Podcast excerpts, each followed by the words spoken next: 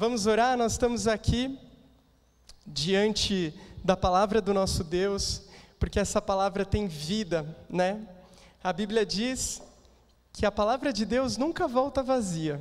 Ela é igual o ciclo da água, que cai lá do céu, fertiliza a terra, mas essa água não volta para o céu sem fertilizar o nosso coração. Então, se você está aqui com sede da palavra de Deus, a palavra não vai voltar vazia. Amém? Deus, nós estamos diante da Sua palavra. Nós agradecemos porque ela é o remédio para os nossos ossos, a luz, a lâmpada para os nossos caminhos. Senhor, abre os nossos olhos, os nossos ouvidos, tira toda a distração. Nós clamamos juntos agora para os céus se abrirem. Venha o teu reino aqui, falando em cada coração. O Senhor sabe como está cada um. Nós mandamos embora todo espírito de distração, de confusão, não vai nos atrapalhar diante da Sua palavra, Deus. Obrigado por ser o nosso Pai, a nossa fonte de vida. Em nome de Jesus, amém. Boa. Bom, vou pedir aí para o Ricardinho me ajudar e para nós termos esse tempo junto compartilhando a palavra de Deus. Vamos lá, eu escolhi uma imagem para a gente começar esse nosso papo de hoje. Uma imagem bem fácil, bem tranquila para a gente conversar né, nos dias de hoje. Talvez não tenha um dia dessas semanas, desses meses, desse ano, que talvez você não precise falar pelo menos uma vez a palavra Lula ou a palavra Bolsonaro, né? Nunca a gente imaginou viver uma eleição tão difícil, porque as outras eleições parece que era, acontecia lá em outubro e pronto. Mas essa eleição, que fardo, que puxado, quanta coisa envolvida, né, nesse meio. A gente vê os veículos de comunicação falando que essa é a eleição mais polarizada. Nós temos dois extremos, a extrema direita, a extrema esquerda, né? Eu nem sei se eu pus eles na esquerda e na direita, eu sou meio ruim de esquerda e direita, mas são dois polos. E aí, quando você conversa com as pessoas, esse é um tema difícil de conversar, lá no trabalho, na escola, por onde você passa, geralmente acontece o seguinte: pode passar? Quem é a favor do Bolsonaro é totalmente contra o Lula. E aí, quando você vai falar com a pessoa, vai falar assim: nossa, mas por que, que você vai votar no Bolsonaro? Aí a pessoa fala: não, Lula jamais. Não dá para tolerar Lula de novo. A gente tem que votar no Bolsonaro, porque Lula. Ah, legal. Então você não quer votar no Lula, mas o que, que te atrai no Bolsonaro? Ah, é, que me atrai no Bolsonaro é que o Lula não dá. Não dá para a gente aceitar outro governo Lula. Não, eu sei, mas me fala mais sobre o Bolsonaro. Por que, que você escolheu ele? É porque lá no grupo do WhatsApp me falaram, né, quando alguém começa e fala, mandaram no grupo do WhatsApp, você já sabe que a chance de ser uma fake news é muito grande, né? E mandaram lá no grupo do WhatsApp que vai ter tal, que o Bolsonaro fez isso, aí você fala, Xê, será que é verdade? Então, quando as pessoas vão falar do Bolsonaro, fica uma coisa vazia, uma coisa distante, porque elas estão falando mais assim: eu não vou votar no Lula. Mas, tudo bem, esse foi um exemplo, agora vamos para o outro lado. Então, você vai votar no Lula. Por que, que você vai votar no Lula? Porque eu tenho que defender a democracia, porque o Bolsonaro não dá. Eu vou votar no Lula porque não dá para eu aceitar mais quatro anos de governo Bolsonaro. Não, eu sei, mas então por que, que você vai votar no Lula? Não posso aceitar o Bolsonaro, eu quero fugir do Bolsonaro. O Brasil precisa sair disso, mas por que, que você vai votar no Lula? E o que a gente já sabe sobre o Lula? Né, os escândalos anteriores? Não, é porque não dá para aceitar o Bolsonaro. Mas eu sei, mas me fala sobre o Lula. Ah, veja bem, eu acho que eu lembro que ele fez tal coisa lá em 2004 né? uma coisa distante, uma coisa longe, uma coisa também que se ouviu falar. Então você vê, as pessoas não estão, ou a maioria né, das pessoas, não está votando no Bolsonaro por acreditar no Bolsonaro, é para não votar no Lula, para fugir do Lula. E as pessoas não estão votando no Lula por apoiar o Bolsonaro, é para fugir do Bolsonaro. Então, parece que é uma, uma como é que fala assim? Eu estou numa sinuca, eu estou fugindo de um para ir para o outro. E aí, pessoal, por que, que eu estou falando de tudo isso? Né? Afinal, nós estamos no culto, não estou no debate presidencial que vai estar tá daqui a pouco à noite acontecendo. Pensando na nossa vida espiritual. Aqui nós temos a imagem de Jesus e do diabo. Né? Eu comparei nas imagens anteriores, nós vimos lá o Lula, o Bolsonaro como uma opção para fugir do outro. E às vezes a gente também pode ver Jesus como uma opção para fugir do diabo ou para fugir do inferno. Ah, eu não quero ir para o inferno, então eu vou para Jesus. Para garantir a minha vida eterna, eu vou para Jesus. Para me salvar, eu vou para Jesus. Eu vou para Jesus para não ir no inferno, para não dar ruim na minha vida. Aí eu vou lá para Jesus. E tá certo. Afinal, lá na cruz, ele morreu por nós para destruir as obras do diabo, para nos libertar de toda a condenação, de todo o castigo, todo o pecado que nos afastava dele. Mas vocês concordam comigo que é muito pouco, pouco, ir para Jesus só para fugir do diabo? Esse é o ponto de partida, porque quando a gente começa a nossa caminhada espiritual, a gente não costuma dizer que é eu, eu vou para Jesus quando eu aceitei Ele como meu Salvador né? Então esse é o ponto de partida, é o começo da nossa caminhada. Geralmente quando a gente é criança, né, dá aquele medo de ir para o inferno, então deixa, né, eu conhecer Jesus.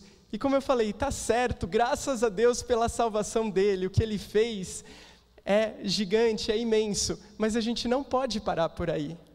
Jesus é o meu Salvador, mas ele também é muito mais do que isso né? Para a gente não ficar igual o Lula e o Bolsonaro, assim, né? A imagem está embaçada aqui, está embaçada mesmo.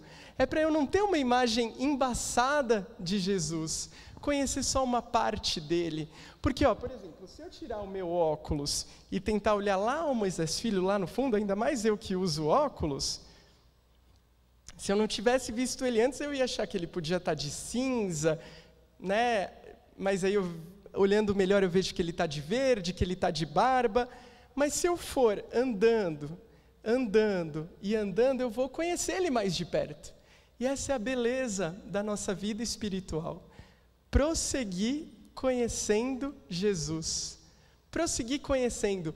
Coisa que o pessoal não está fazendo com relação ao Lula e com relação ao Bolsonaro está escolhendo um dos dois, mas não está querendo saber do plano de governo muito a fundo. Você vê, no próprio debate, eles ficam mais se atacando do que falando das propostas dele. E isso é uma perda de oportunidade de conhecer, conhecer o nosso Deus. E a gente conhece o nosso Deus, pessoal, não é em uma vez, em um culto, em um encontro. É numa caminhada diária, numa jornada diária em momentos, muitas vezes, difíceis da sua vida, é onde você vai conhecer mais e mais o seu Deus, o nosso Deus, né? E eu vou compartilhar algumas experiências aqui, dando o meu testemunho, para te inspirar, para você também pensar nas experiências que você já teve e nas experiências que, em nome de Jesus, você vai ter, conforme você vai abrindo o seu coração para Ele. Bom, eu sou uma pessoa que aprendi a gostar de música, de louvor, muito. Isso me abastece. A gente aqui na igreja conversa sobre os louvores e gosto de ficar sempre ouvindo uma música, né? Um louvor. E teve um tempo que essa música me marcou bastante. Essa que está aqui, uma música em inglês, olha que chique. E aí eu mandei para uma pessoa. Olha só, maio de 2018. Guarda essa data, maio de 2018. Eu mandei para uma pessoa, estava perto do Dia das Mães. Eu falei: Ó, uma coisa que me marcava muito nessa música é que ela falava que Deus é a minha âncora. Então eu mandei um Feliz Dia das Mães e falei: Ele é a âncora de vocês. Aí a pessoa agradeceu e, e eu falei assim: Nossa, eu estou amando essa música, eu estou ouvindo ela 200 vezes por dia, né, de tanto que eu gosto. Porque me tocava, quando falava essa parte, You are my anchor. Eu achava legal esse som, anchor, anchor. Era o Espírito Santo colocando essa música no meu coração, colocando essa palavra, âncora. E vocês lembram a data que eu falei para vocês? Qual que era? Maio de 2018. Eu estava escutando 200 vezes, eu estava mandando a música para abençoar uma pessoa. Mal eu imaginava que tudo aquilo que tava, eu estava semeando na vida de alguém, Deus estava semeando em mim. Porque isso foi em maio de 2018. Em julho de 2018, a Ju precisou ser internada de emergência, corrida para o hospital, uma cirurgia grande, uma situação muito tensa, muito delicada. A gente ficou na UTI, a gente viveu essa estação. E vocês acreditam que tinha momentos de oração que eu fechava os meus olhos e é difícil você encontrar as palavras para oração. Mas teve um momento que de olhos fechados me vinha na cabeça que imagem âncora, âncora. Parecia que, né, eu estava no mar e a âncora estava lá. E quem que é a minha âncora? É Jesus. Eu sentia que o fiozinho que me segurava nessa âncora era um fio bem fino, quase um fio dental assim. Mas a âncora estava lá, me segurando para a gente não afundar. Eu conheci Deus como a minha âncora. Né? A música que eu estava cantando se cumpriu. E nessa jornada de andar e conhecer aquele que eu escolhi como meu Salvador, hoje eu posso dizer que eu conheço Deus que é a minha âncora. Né? Glória a Deus por isso. Você não sabe que as músicas que você está cantando aqui na igreja no domingo, você está semeando na sua vida no futuro. Às vezes eu canto umas músicas aqui, eu falo para Deus: Deus, me lembra dessa música quando eu estiver precisando. Eu quero cantar Não Seremos Abalados, mas domingo de manhã está tudo bem aqui. Eu quero lembrar quando eu estou na prova lá, quando eu estou no hospital, que eu não vou ser abalado. Me lembra, Deus. E Ele te lembra, porque o Espírito Santo nos faz lembrar todas as coisas. Pode passar. Nessa jornada de a gente estar tá junto no hospital, aqui é uma cena também do quarto da UTI. E eu lembro também de uma experiência de estar tá lá orando para Deus e pensando: com que palavras eu vou convencer Deus para dar a cura para minha irmã? E eu estava lá orando, orando, e a gente tenta convencer Deus, porque a imagem que eu tinha é aquela de Deus num trono que eu tenho que mandar um pedido e convencer Ele. Eu que fiz comunicação, jornalismo, então né, a gente argumenta nos textos para tocar, convencer nas pessoas. Então eu estava com essa estratégia: deixa eu convencer Deus, achar como que eu posso convencer Ele de curar a minha irmã. E Deus me deu uma paz tão grande. Um dia, quando Ele colocou no meu coração o seguinte: Você ama a Ju, você é o irmão dela. Imagina eu que sou o pai. Eu sou o pai. Eu sou o pai de vocês. Eu sou o pai. Eu fechei os meus olhos, sabe? Olha, por isso que com Deus, a nossa caminhada com Deus, não é igual o Google Maps ou o Waze. Você fala assim, como é que eu vou chegar lá no, no shopping tal? Aí você põe lá no Waze, você vê se está melhor ir pela marginal ou se está melhor ir por dentro. O Waze já te fala o caminho, você só vai seguindo. Deus não te mostra o caminho. Ele não te mostra assim, ó, Leandro, quando você estiver lá no hospital, na UTI, eu vou te explicar o seguinte, que você está pedindo para sua irmã, mas não, ele não mostra antes. Ele vai revelando aos poucos. Isso é depender de Deus, isso é andar com fé sobre as águas. E assim eu conheci o Deus Pai. E aquilo me deu uma paz no coração porque eu senti naquele momento, né? Olha só, você está aí tentando convencer, eu sou o pai, deixa comigo. Olha como Deus quer tirar as nossas cargas pesadas. Pode passar. Nessa trajetória de ouvir músicas, e isso é a herança da Ju para mim, por isso que eu ouço muitas músicas, a gente escutava essa música que chamava Meu Ar. Você procurar ela no YouTube, é uma música simples, tem duas frases, sei lá, três. Ela fala assim: quando a pressão vem, o teu escape vem, pois tu és o meu ar para eu respirar.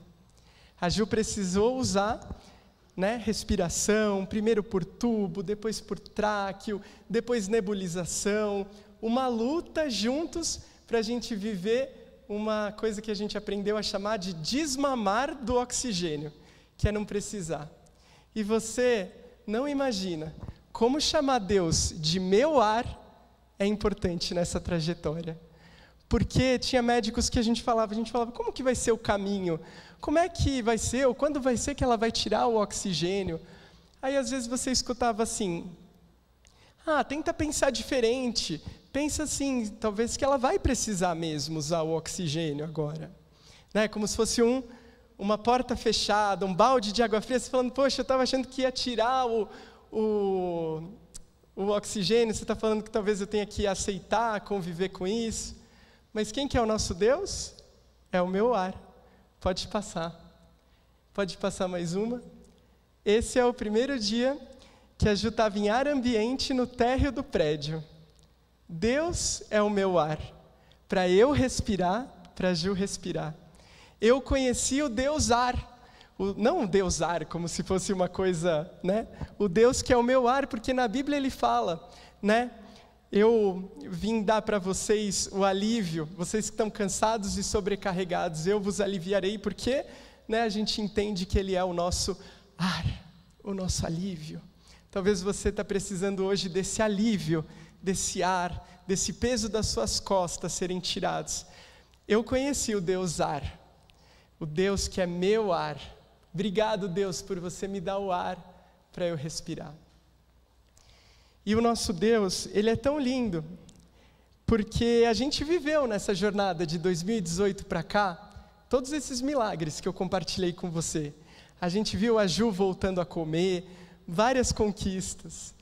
E chegou um momento que Deus entendeu e que Deus escolheu que era a hora de a Ju cumprir a sua missão na terra. Ela já tinha cumprido, feito. E era a hora que ele queria já ela com ele no céu. Porque Deus, ele não é só o nosso Deus se ele cura. Ele não é só o nosso Deus se ele responde a oração como a gente espera. Quando ele responde diferente, eu tenho que confiar que ele sabe o melhor para mim. Mas isso não tem que te impedir de orar com fé, de crer no sobrenatural, de ainda que todo mundo fale, ó, oh, não tem jeito, não vai dar, ele pode. Ele pode. E eu não estava comentando agora que Deus não dá o GPS inteiro, o Waze inteiro para você, Ele vai dando no caminho. Quando chegou a hora que Deus falou que a Ju cumpriu a sua missão, foi uma luta, o dia mais difícil, o dia mais difícil. Mas Deus, Ele não te dá a resposta que você precisa naquele momento, Ele é o mesmo Deus que te dá a batalha, mas te dá as armas para lutar. Não as armas que o Bolsonaro quer ou as armas que o Lula não quer, são as armas espirituais para você vencer em Deus. Deus vai te dando a resposta. No momento que Deus falou que a Ju cumpriu a sua missão, eu conheci o Deus príncipe da paz. Que a minha professora da escola dominical, a Gi, que não está aqui hoje, não sei se ela está assistindo, ela fez a gente decorar lá embaixo aqui. Ela falou: E o seu nome será, repitam comigo, maravilhoso, Deus forte, conselheiro, Pai da eternidade e o príncipe da paz. Príncipe da paz. Eu repeti aquelas palavras como toda criança. Vamos fazer concurso de gincana, né, Tia Osana?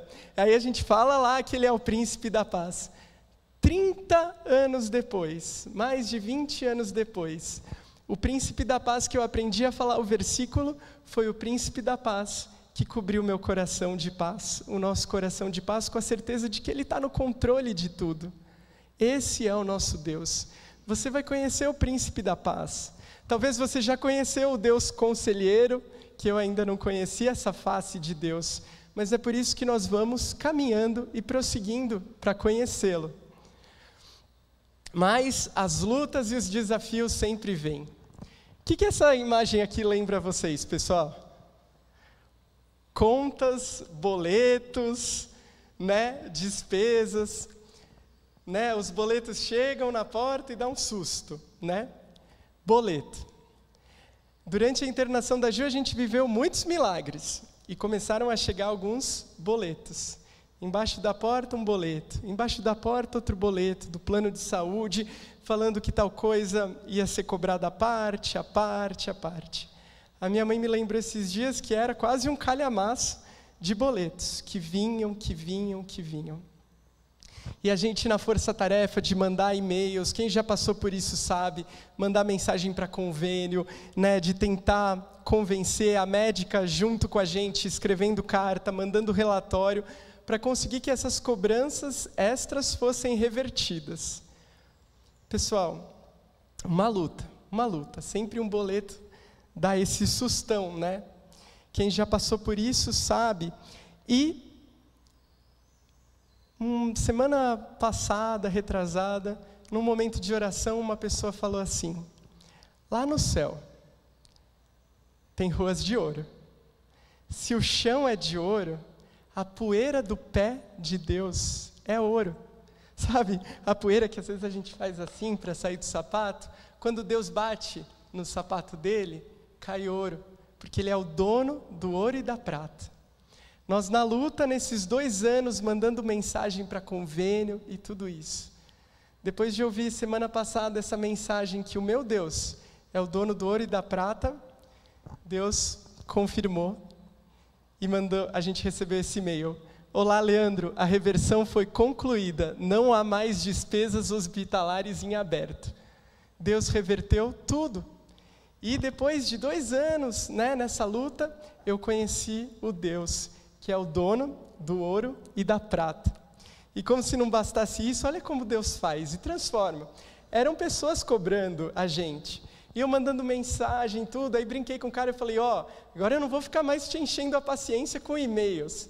Vocês acreditam que o cara até brincou e falou, nossa, eu até vou ficar com saudades do seu e-mail? E Deus faz tudo, a luta virar testemunho, que eu aproveitei e mandei o vídeo da Gil para eles conhecerem, porque até então o nome da Gil era um CPF lá, e eles puderam conhecer a vida e o testemunho da Ju. E aqui a outra moça do comercial falou: uma adoradora com excelência. A situação de crise virou testemunho. Mais um privilégio de conhecer Deus, o dono do ouro e da prata. Né? Então, aqui eu pus essa frase para cada um pensar. Se alguém quiser escrever no bloco de notas ou nas sua, suas notas, ó, cada tempo e cada estação da sua vida é uma oportunidade para você conhecer mais Deus. Não se assuste com a tempestade, a âncora está lá.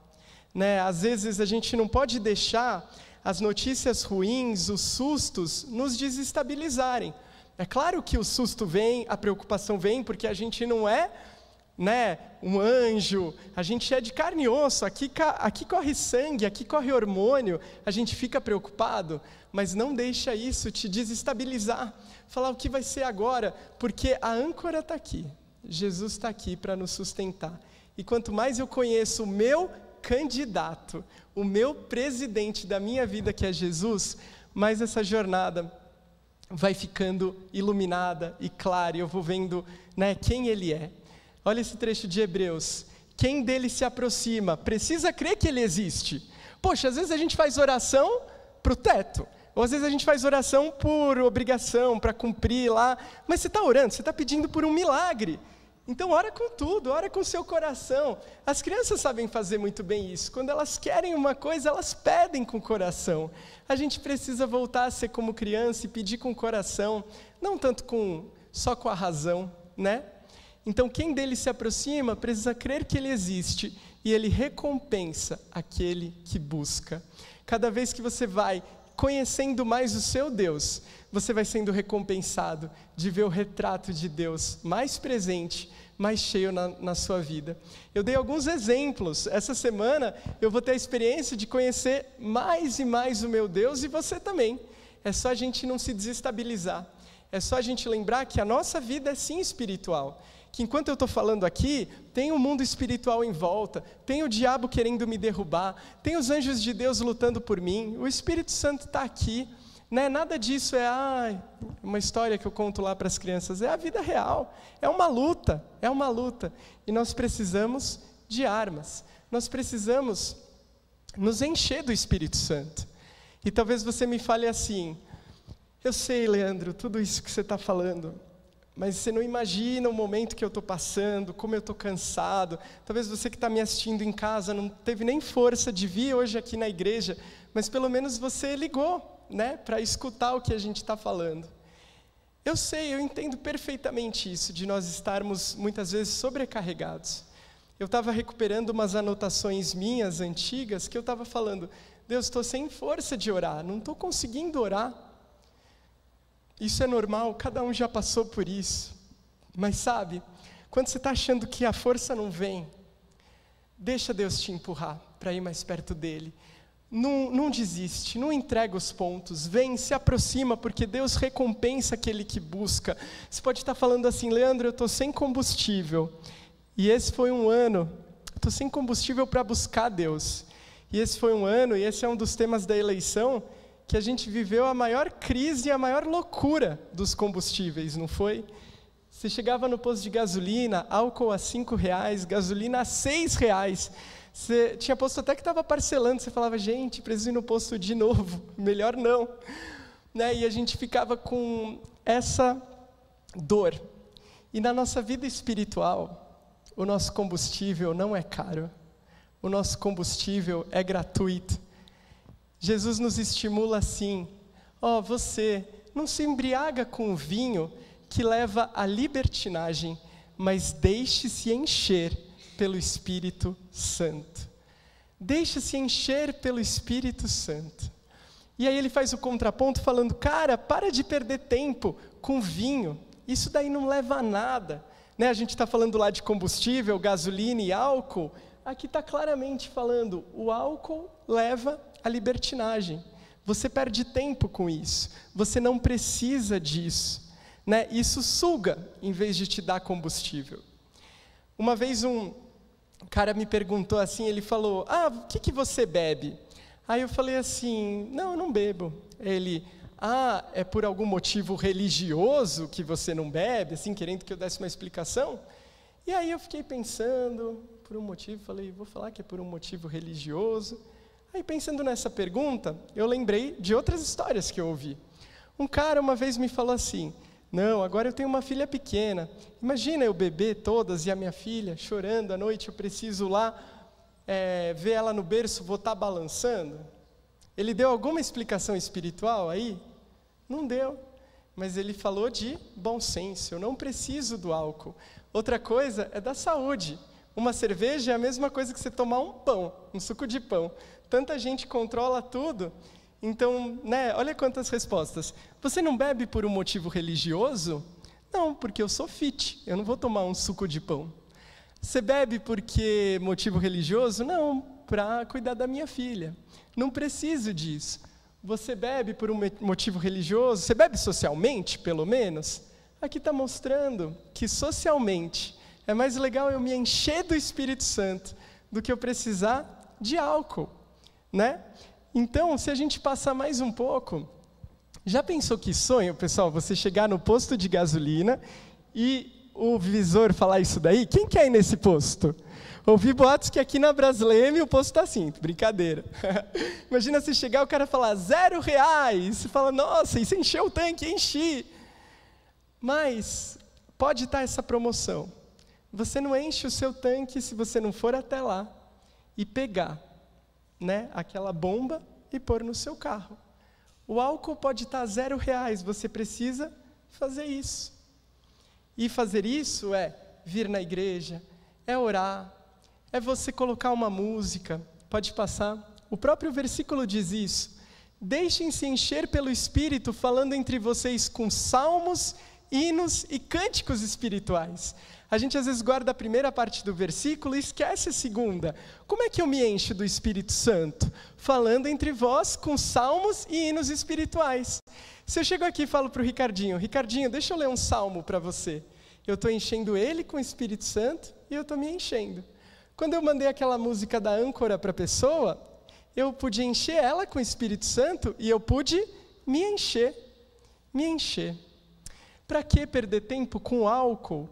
E se a gente pensar, tem outras distrações no nosso dia a dia que estão nos afastando do Espírito Santo. Às vezes é um excesso de Instagram, às vezes um excesso de trabalho, um excesso de preocupação com carreira, um excesso de preocupação por preocupação que está te distraindo da presença do Espírito Santo. Põe um basta lá na sua casa e fala: chega, Em vez de ficar esse ruído aí de televisão que ninguém está nem assistindo, deixa eu pôr um louvor aqui e começar uma atmosfera. Você, né, que é vovó, pai, mãe, você pode chamar os seus filhos, se eles são pequenos, se eles já são grandes, falar: vamos ler um salmo, vamos ler um salmo aqui junto. Pode passar. E eu amo essa foto também, porque essa foto ela é a ilustração disso.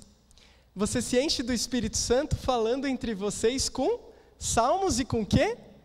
Com hinos. Aqui está as duas pessoas que me deram essa herança. A minha avó me deu os salmos e a Gil me deu os hinos. A minha avó, pessoal, que não estudou depois da terceira ou quarta série, não venha o Lula falar que ele não estudou, porque a minha avó antes não tinha estudado e com a vida ela aprendeu. Ela aprendeu e ela falava comigo: Lê, pega lá a Bíblia e vamos ler um salmo. E a gente começava a ler o salmo junto, e ela me ensinou sempre antes de ler a fazer uma oração, né, para Deus me dar sabedoria para ler. E aí hoje eu estimulo você Olha lá no seu celular. Será que você não poderia pegar o aplicativo da Bíblia e colocar ele entre o do WhatsApp e o do Instagram? Porque a gente clica muitas vezes no dia, né, no app do Instagram, no app do WhatsApp.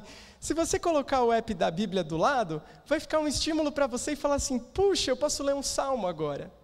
E tem salmos com quatro, com cinco, com seis versículos. Você fala, ai, Leandro, mas tem o 119, que tem cento e poucos capítulos. Tudo bem, lê só cinco capítulos quando chegar no Salmo 119. O importante é ler. Enquanto você estiver lendo, já fala assim, ai, quem que é a pessoa? Quem que é a pessoa? João Ricardo vai ganhar esse salmo. Vou mandar para ele hoje. Deixa o Espírito te falar no seu coração quem está precisando daquele salmo. Você vai encher ele, você vai se encher. Assim a gente vai vivendo o Espírito Santo né? Glória a Deus pela vida dessas duas mulheres que me abençoaram e deixam essa herança para mim e para todos nós. E tem uma terceira também. Uma terceira que, se eu estou aqui na frente pregando hoje, é porque ela me incentivou. Ela pegou uma música e falou assim: Lê, nada pode calar um adorador. Você vai, você vai falar, você não se fecha, você se abre, você com postura, vai lá e fala, né, com autoridade, me incentivando, me incentivando.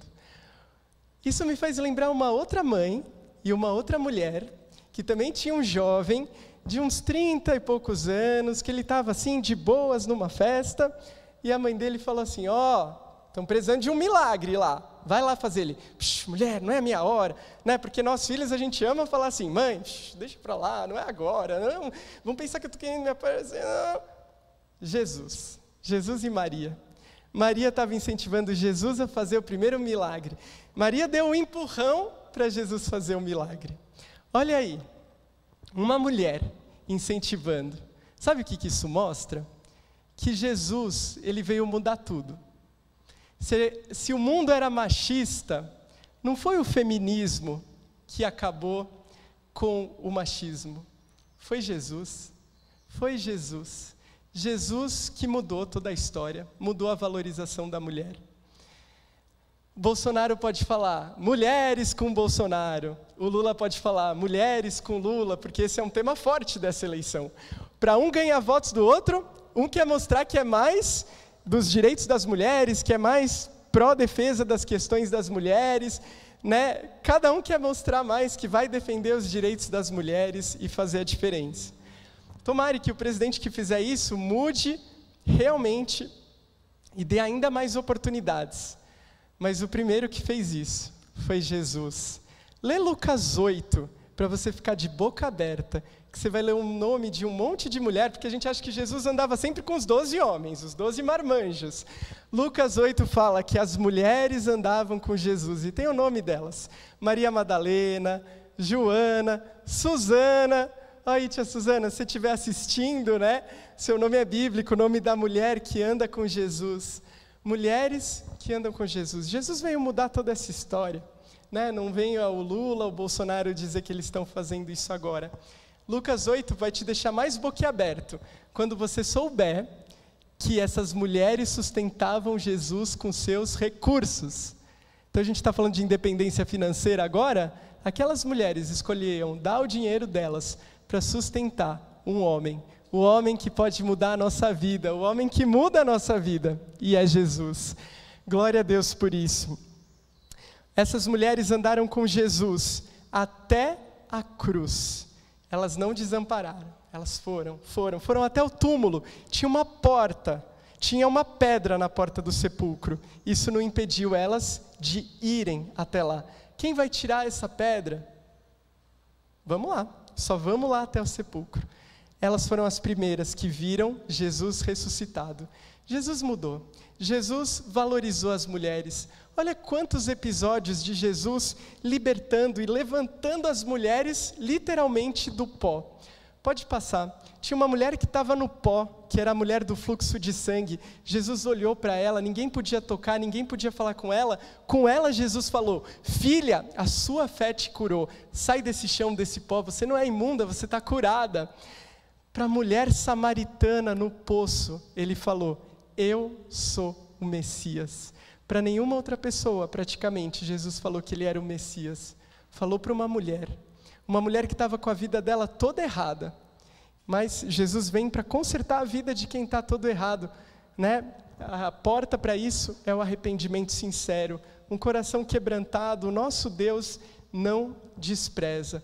Jesus falou para aquela mulher que tinha cometido adultério, que também estava no pó, na areia: vai e não peca mais. Ele não só passou um pano na situação, ele deu uma palavra para ela, falou: não peca mais, minha filha. Vamos mudar de vida. Para Maria Madalena, a gente não tem exatamente o versículo que fala, mas ele trouxe liberdade para ela.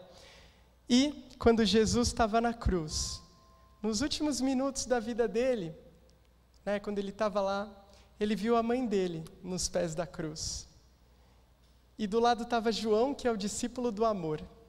Ele olhou para Maria e falou, mãe dele falou: Aí está o seu filho. E ele olhou para João e falou: Aí está sua mãe. Eu estou indo, mas Maria, eu não vou te deixar órfã de filho. Eu não vou te deixar órfão, sem mãe. Ele deu uma mãe para João e deu um filho para Maria. Porque Jesus ele preenche os espaços vazios da nossa vida. Jesus não deixa a nossa vida vazia, ele preenche. E eu queria especialmente que todas as mulheres que estão aqui recebessem essas palavras de cura, de libertação. Eu sou a resposta para a sua vida. Você não vai estar desamparada e sozinha. Vai e não peca mais, muda a sua vida. Você não precisa de distração, você precisa de mim. Eu sou a resposta. E não acabou por aí, eu já estou quase é, concluindo a mensagem. Por conta desse tema das mulheres, os candidatos ficavam num processo de falar qual é o candidato que vai mostrar mais ainda que ele é próximo das mulheres. Se você reparar, quase todos passaram a usar a linguagem inclusiva que é falar eleitores e eleitoras, é, cidadãos e cidadãos, para mostrar, nossa, olha como eu sou é, um cara que respeita e que valoriza as mulheres. O próprio Ciro usava bastante isso. E aí a gente acha que a linguagem inclusiva, de você falar sempre o masculino e o feminino, é uma coisa de hoje em dia. Mas eu não falei que é Jesus que começa tudo, que vira tudo de cabeça para baixo? Pode passar. Lá em Atos 2, desculpa a referência lá está errada, em Atos 2, quando aconteceu o dia de Pentecostes e todos foram cheios do Espírito Santo, o versículo fala, e isso não é linguagem de hoje, isso está na Bíblia. Sobre os meus servos e sobre as minhas servas eu derramarei o meu espírito. Então, a linguagem inclusiva não é uma coisa dos dias de hoje, é do Espírito Santo. Ele já estava enchendo homens e mulheres, porque ele quer encher todo o seu povo. Todo o seu povo. Olha que bênção. É para todos, é para as crianças, é para os homens, é para as mulheres. Né? As crianças não têm um Espírito Santo kids, é o mesmo Espírito Santo enchendo e fortalecendo todo mundo. Ele é a nossa resposta. Ele é o nosso candidato. E sabe, a gente está falando muito aqui sobre ser cheio do Espírito Santo e sobre escolher um candidato. Quando, na verdade, o próprio Jesus, antes de ele morrer, quando ele estava orando pelos discípulos, ele falou assim: eu escolhi vocês. Eu escolhi vocês para darem fruto. Quando você for na urna, apertar lá o número no dia da eleição, lembra que antes de você escolher um presidente, Jesus te escolheu para você viver o seu chamado, para você não ser mais um na multidão, para você não ser um figurante na vida, para você fazer a diferença. Deus te escolheu. Deus escolheu Jesus e como nós somos o corpo dele, os filhos dele, a gente pode continuar essa missão. Sabe, eu amo, e para a gente terminar, o versículo de Isaías 61, 1. Isaías 61 fala assim: O Espírito do soberano Senhor está sobre mim, porque o Senhor me ungiu para levar boas notícias aos pobres. Enviou-me para cuidar dos que estão com o coração quebrantado, anunciar liberdade aos cativos e libertação de trevas aos prisioneiros. O Senhor me ungiu. Quando Jesus começou o ministério dele, ele foi na sinagoga pegou esse versículo que eu acabei de ler para vocês, ele leu e ele falou assim: Hoje se cumpriu. Eu estou aqui. Eu vou levar libertação. Eu vou levar boas notícias. O Senhor me ungiu. Ungir é escolher. Ungir é eleger. Deus ungiu Jesus e com o Espírito Santo que a gente leu agora, que caiu sobre os homens, que caiu sobre as mulheres, que caiu sobre as crianças, ele te ungiu também para você dar fruto. Né? Então, que a gente lendo essa passagem de Isaías 61, a gente fale: Eu quero ser um ungido de Deus que vai levar libertação para quem está precisando. Você quer levar libertação para quem está precisando? Você quer ser uma pessoa que vai levar boas notícias? Que não importa se for Lula, se for Bolsonaro, a gente é do time daquele que teve as mãos furadas as mãos furadas para levar boas notícias. E você e eu vamos ser as pessoas que podem mudar essa história. Porque Jesus ele não está fisicamente com o corpo dele visível presente aqui. Mas você está com o corpo visível aqui. As pessoas te enxergam. As pessoas podem ver na sua vida o Espírito de Jesus levando vida, cura e restauração. Se você quer cumprir esse chamado, vamos juntos, né, nesse momento, ficar de pé, cantar mais uma vez aquela música que pede para os céus se abrirem e que hoje, em vez de pensar que você vai escolher um candidato, Lula ou Bolsonaro, você sinta o óleo de Deus caindo sobre a sua cabeça e falando mais uma vez: Eu te escolhi, eu te escolhi, eu te escolhi, para você dar fruto né? Para você não ficar parado, para você não ser um figurante. Então vamos cantar com força, que se abram os céus.